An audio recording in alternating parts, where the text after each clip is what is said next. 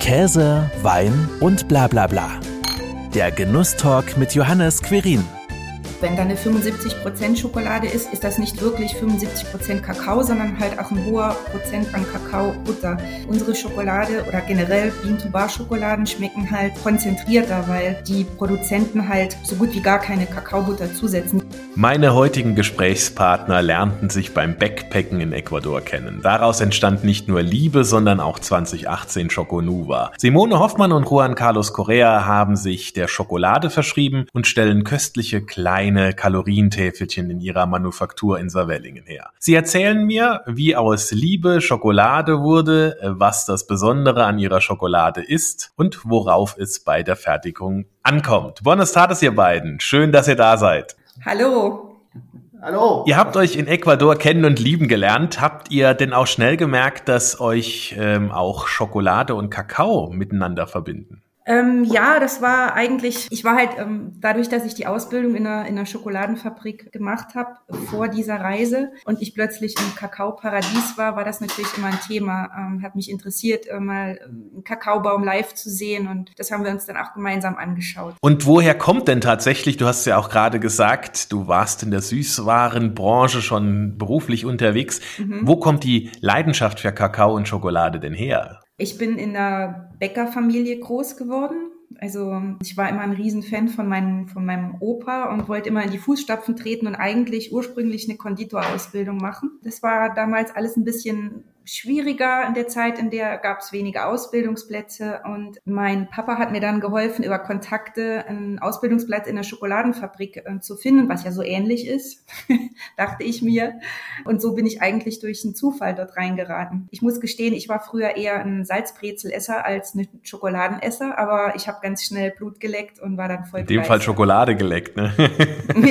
ja, genau. Wie waren dann jetzt die Schritte dazwischen? Ihr habt euch kennengelernt, in, in Ecuador, ja. habt gemerkt, okay, wir mögen uns, wir verstehen uns, seid ein Paar geworden, habt euch dann auch intensiver mit Schokolade beschäftigt. Was kam dann, bis dann 2018 Choconuva das Licht der Welt erblickte? Das war ein langer Weg. Also das war wirklich ein langer Weg ähm, mit ganz vielen Umwegen. Und einer der ähm, Umwege hat uns 2006 nach London geführt, wo ich tatsächlich einen Arbeitsplatz gefunden habe ähm, bei Chocolate Society in William Curley. Die waren damals sehr ähm, angesagt. Die haben damals mit zu den, zu den besten Chocolatiers gezählt. Das war ein Riesenglück, ein Riesenzufall. Ich habe dann zwei Jahre dort gearbeitet und das hat für mich Welten geändert. Also das war so, so dermaßen ein, ein ganz großer Unterschied. Ich habe quasi nochmal mein Handwerk von der Pike auf gelernt, also richtig Handwerk, ne? von, von Schokolade von Hand temperieren, nicht mit Maschinen, ähm, Pralinen gießen und das jeden Tag in großen Mengen von Hand gießen. Einfach die neuen Rezepturen, frische Pralinen. Ich wusste vorher gar nicht, dass es sowas gibt. Also frisch bedeutet ohne Konservierung Konservierungsstoffe um, ohne haltbarkeitsverlängernde äh, Mittel, die sich maximal drei bis vier Wochen frisch ähm, halten, aromatisiert mit frischen Kräutern aus dem Garten. Also das war ganz toll für mich. Ähm, und Juan war dann auch angefixt.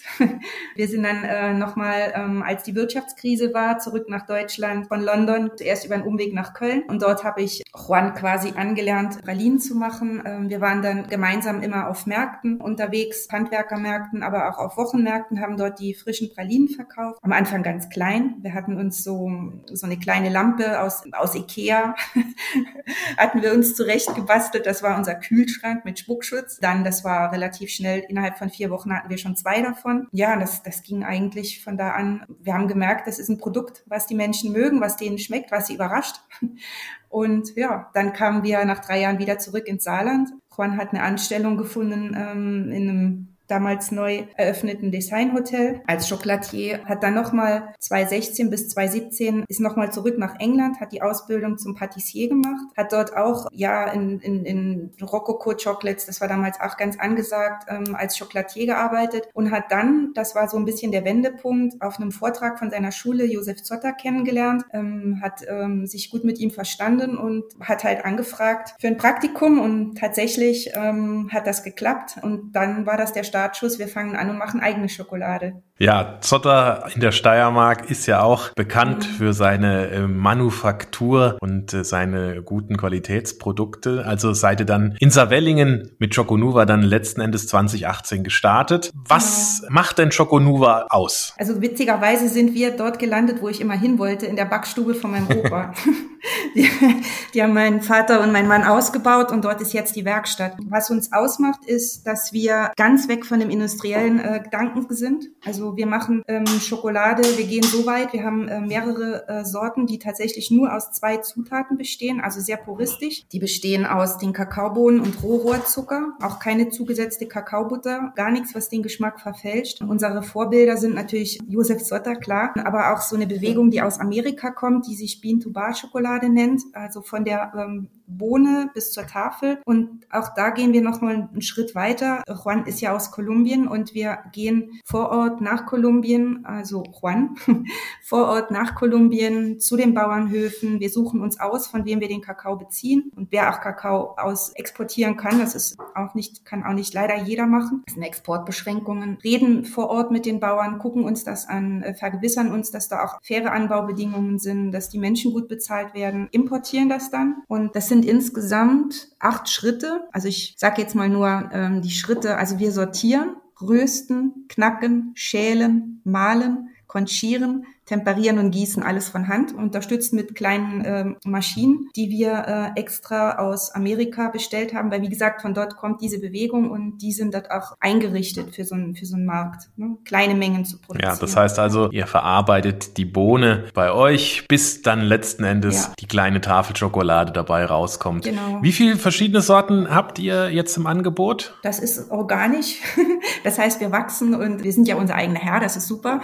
Mittlerweile haben wir sieben Sorten. Ähm, wir haben auch schon ähm, ein, zwei Sorten rausgeschmissen, dafür noch mal andere. Wir haben mittlerweile auch noch mal andere Bohnen dazu bekommen und sind jetzt diesen Sommer dabei, noch eine dritte Bohne zu importieren. Das ist ganz spannend. Das ist ein Kontakt, der sich äh, letztes Jahr ergeben hat, wo Juan eingeladen wurde, noch mal zu einem Bauernhof. Die fangen jetzt ganz neu an. Die probieren wir nachher. Das ist die 85er. Genau. Wie viele Sorten ihr in Summe habt, das wissen wir ja jetzt. Genau. Und du genau. hast ja auch schon gesagt, wir probieren auch Schokolade. Und das ist ja auch mhm. was Wunderbares, dass ich da in den Genuss komme komme. Wir haben äh, drei verschiedene Sorten, beziehungsweise ja. gerade will ich jetzt mal sagen, von 45 über 75 bis hin zu der 85-prozentigen. Ich würde einfach mal sagen, äh, wir fangen vorne an und gehen dann mal so durch und dann kannst du ja auch noch mal ein bisschen was zu jeder Schokolade auch erzählen. Die 45-prozentige Schokolade ist im Vergleich, wenn man sie sieht, im Verhältnis die hellste knackt mhm. aber auch wunderbar und ist eine Vollmilchschokolade oder? Äh, nicht Vollmilch, das äh, Milchschokolade, Milchschokolade. ja. Vollmilch wäre mit Vollmilchpulver, das hier ist ja. Magermilchpulver, genau.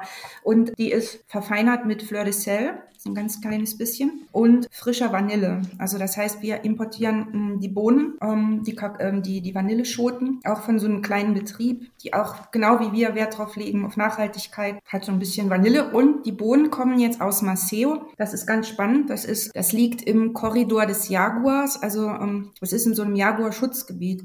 Jaguare brauchen ja ein ganz großes Gebiet zum Auslaufen. Das, dieser Kakaoanbau liegt halt in diesem Schutzgebiet und dieser Kakaoanbau selbst hat auch nochmal 35 Hektar Regenwaldschutzgebiet. Also wächst er eigentlich quasi in der Natur einfach so auf, wie es normalerweise der Fall ist, ne? Nee, die haben eine kleine Plantage neben diesem Schutzgebiet, aber trotzdem ähm, im Agroforstanbau, das heißt in der natürlichen Umgebung, aber schon äh, gepflanzt. Ja, sie produzieren nur 20 Tonnen Kakaobohnen im Jahr, das ist recht wenig. Und ihr kriegt dann entsprechend davon welche ab. Da merkt man ja schon, dass man dann auch genau. gute Beziehungen braucht in das Land. Äh, das genau. funktioniert ja wunderbar. Dann auch durch Juan. Wie ist es denn jetzt so von den Geschmacksnoten her? Wie kann man das denn beschreiben, was man hier Besonderes rausschmeckt? Du hast ja schon gesagt, so einen leichten, äh, salzigen Geschmack von dem Fleur de Sel. Was haben wir denn da sonst noch im Geschmack mit drin? Es ist ja schon auch so ein bisschen bitter durch den Kakaoanteil. Ja, genau. Ja, Vanillenoten ähm, sind natürlich drin. Ich finde, es hat so ein bisschen was mit, mit, mit Salzkaramell, also so, so ein Salzkaramellgeschmack mit Vanille. Es ist, ähm, aber trotzdem hat es noch ein, ein, paar leichte Bitternoten drin. Aber ich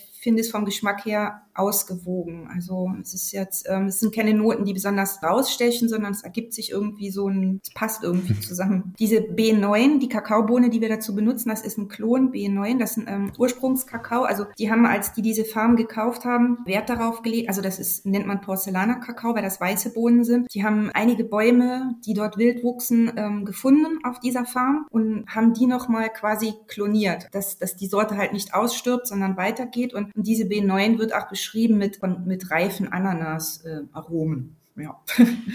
Das weiß ich jetzt nicht, aber ähm, es ist halt irgendwie so ein fruchtiger, ausgewogener Geschmack mit Vanille und Salz. Sehr schön. Also schmeckt schön rund harmonisch. Schauen wir uns doch mal die 75-prozentige an. Was ist denn da schon dann der Unterschied? Nicht nur die hohe Prozentzahl, die steht für den Kakaoanteil oder wie ist das? Genau, das ist der reine Kakaoanteil ohne Kakaobutterzusatz. Das muss ich nochmal extra äh, ein bisschen ausführen, weil der nach der deutschen Kakaobohnenverordnung eine deutsche, deutsche Schokoladenverordnung, die gibt es tatsächlich, die wird auch immer wieder erneuert. Es zählt Kakaobutter auch zu den Kakaobestandteilen. Allerdings hat Kakaobutter ganz wenig Geschmack, Eigengeschmack. In industrieller Schokolade fast gar keinen. Wenn da eine 75% Schokolade ist, ist das nicht wirklich 75% Kakao, sondern halt auch ein hoher Prozent an Kakaobutter. Unsere Schokolade oder generell Bean-to-Bar-Schokoladen schmecken halt konzentrierter, weil die Produzenten halt so gut wie gar keine Kakaobutter zusetzen. Jetzt bei der 45er ist aus Rezeptgründen, weil dort Milchpulver drin ist, ein bisschen Kakaobutter drin. Muss, muss einfach sein vom Rezept her. Aber ansonsten setzen wir gar keine Kakaobutter bei den dunklen Sorten zu. Und das verfälscht halt auch nicht diesen Bohnengeschmack, sondern das ist jetzt halt die Bohne, wie du die schmeckst. Dieser Kakao ähm, ist nochmal von einem anderen Produzent. Ähm, das ist ähm, von den Ahuaco-Indianern aus der Sierra Nevada de Santa Marta äh, am Karibikstrand ähm, in Kolumbien. Das ist ähm, ganz interessante Gegend, auch touristisch sehr schön, weil man hat dort die Sierra Nevada de Santa Marta. Das sind Berge, also das ist ein Ausläufer der anderen Cordilleras. Die sind schneebedeckt. Also wenn du am Strand stehst und auf die Berge schaust, siehst du Schnee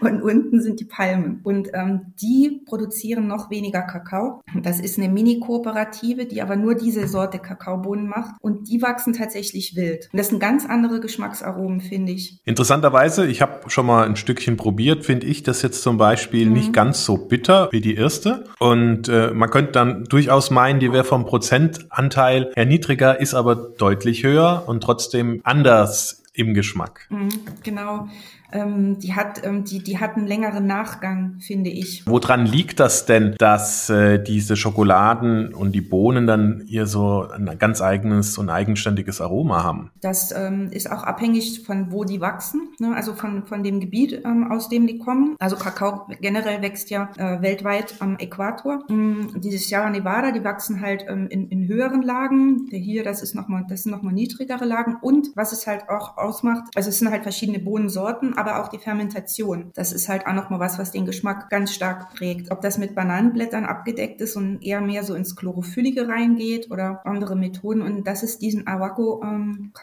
ganz gut gelungen, finde ich. Also die bringt, das bringt sehr gut die ganzen Aromen raus und das bleibt halt länger im Mund. Würdest du auch sagen, dass eure Schokolade deshalb so besonders ist, weil ihr solche Bohnen aus Kolumbien habt oder liegt es auch durchaus an der Verarbeitungsweise bei euch? Auf jeden Fall liegt es auch an den Bohnen. Also das auf jeden Fall, weil in Südamerika im Vergleich, ähm, ich habe hier eine Statistik von 2017, ähm, hat Afrika nur Côte d'Ivoire 2000 Tonnen Kakao, Kakaoproduktion. Ähm, in, in Kolumbien sind es vielleicht 200.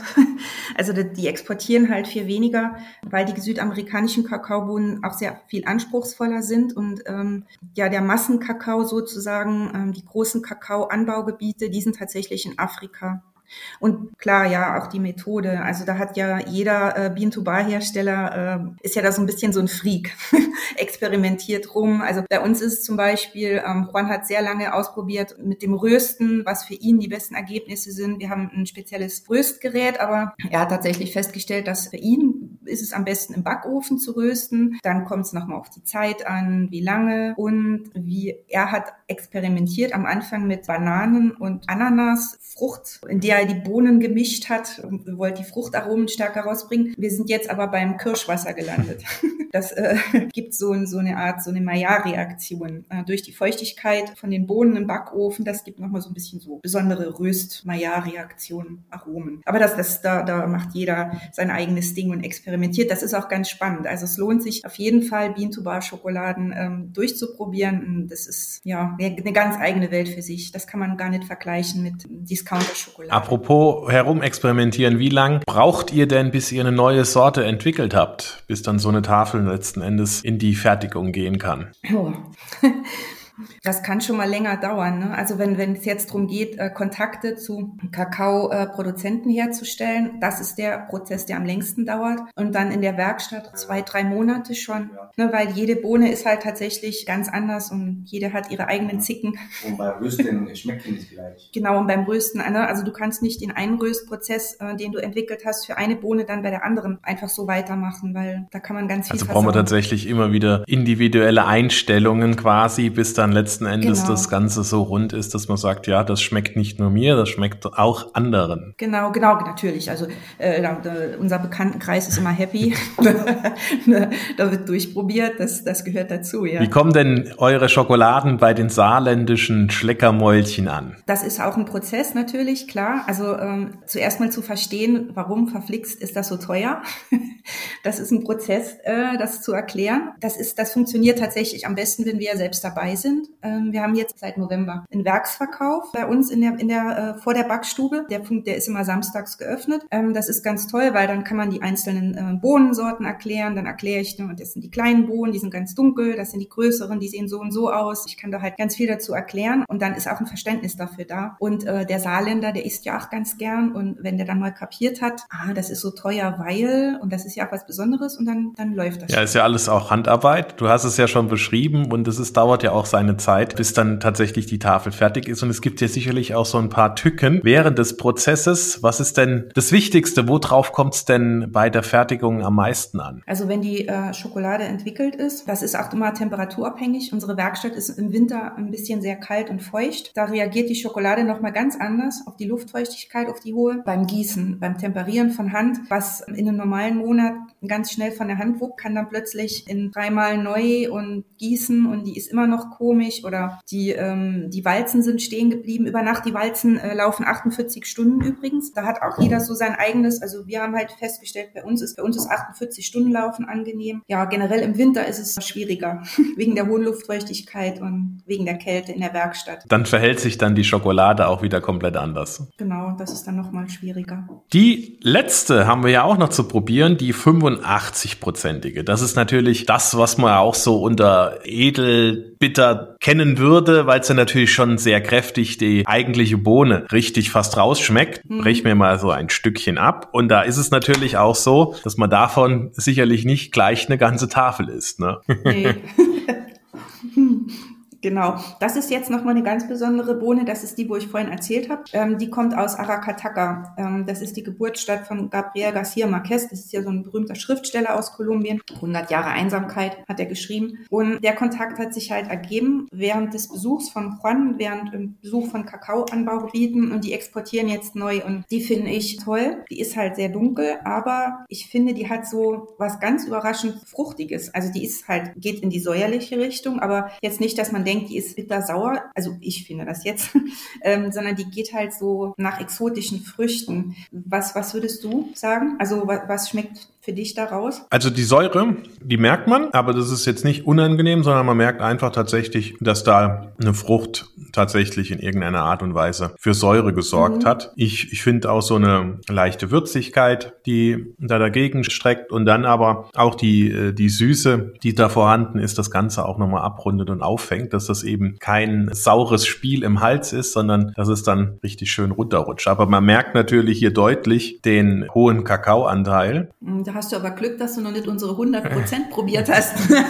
ja, das glaube ich. Das ist äh, Schokolade pur. Da, äh, da bleibt ja wahrscheinlich keine Geschmacksknospe mehr offen. nee.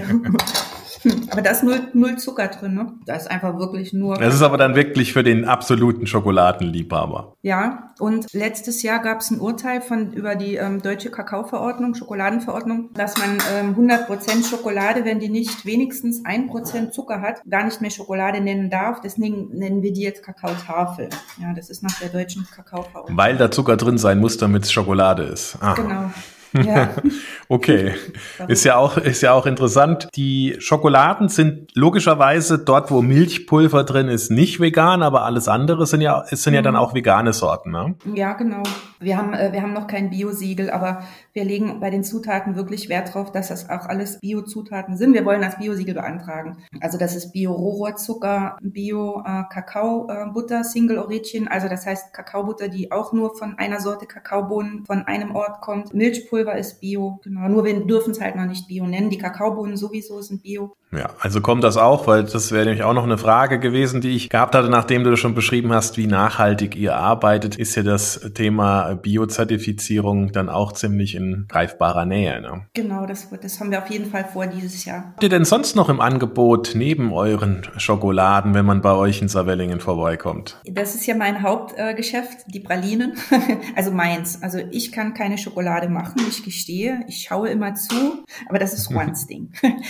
Ich mache also wir sind, wir haben auch Pralinen, wir haben immer in kleinen Mengen halt, ne, weil es frische Pralinen sind, ähm, gucken wir auch, dass wir immer jeden Samstag nochmal neue Sorten dazu haben. Wir machen halt Trüffel, also es sind so die klassischen Kakaopuder, Würfel quasi. Das, also Trüffel fragen auch mal viele, erkläre ich vielleicht noch ganz kurz. Trüffel hat nichts mit dem Trüffelpilz zu tun, sondern ähm, das kommt aus äh, Frankreich, diese Idee des, des Trüffels. Und das ist einfach eine Bezeichnung, dass das sehr hochwertig ist. Also es hat nichts mit dem Pilz zu tun, sondern auch dort ist nach der Schokoladenverordnung ähm, haben ganz klar definiert, was äh, in einem Trüffel drin sein darf, damit es sich Trüffel nennt. Und Pralinen. Und äh, Juan ist ja Patissier. Ähm, wir haben auch ähm, öfters nochmal ähm, ja, so kleine, kleine andere Sachen. Also kann man ins, in Saarwellingen samstags von wann bis wann vorbeikommen, um dann kalorienmäßig sich richtig schön was zu bunkern? ja, von 10 bis 14 Naja, das ist doch was Tolles. Und ich sag muchas gracias, dass ihr uns diese Folge versüßt habt. Herzlichen Dank. Vielen Dank. Ciao. Ciao. Das war Danke. Käse, Wein und bla bla bla. Der Genusstalk mit Johannes Quirin. Dir hat dieses Gespräch gefallen? Dann abonniere den Podcast, um keine neue Folge zu verpassen. Bis zum nächsten Mal.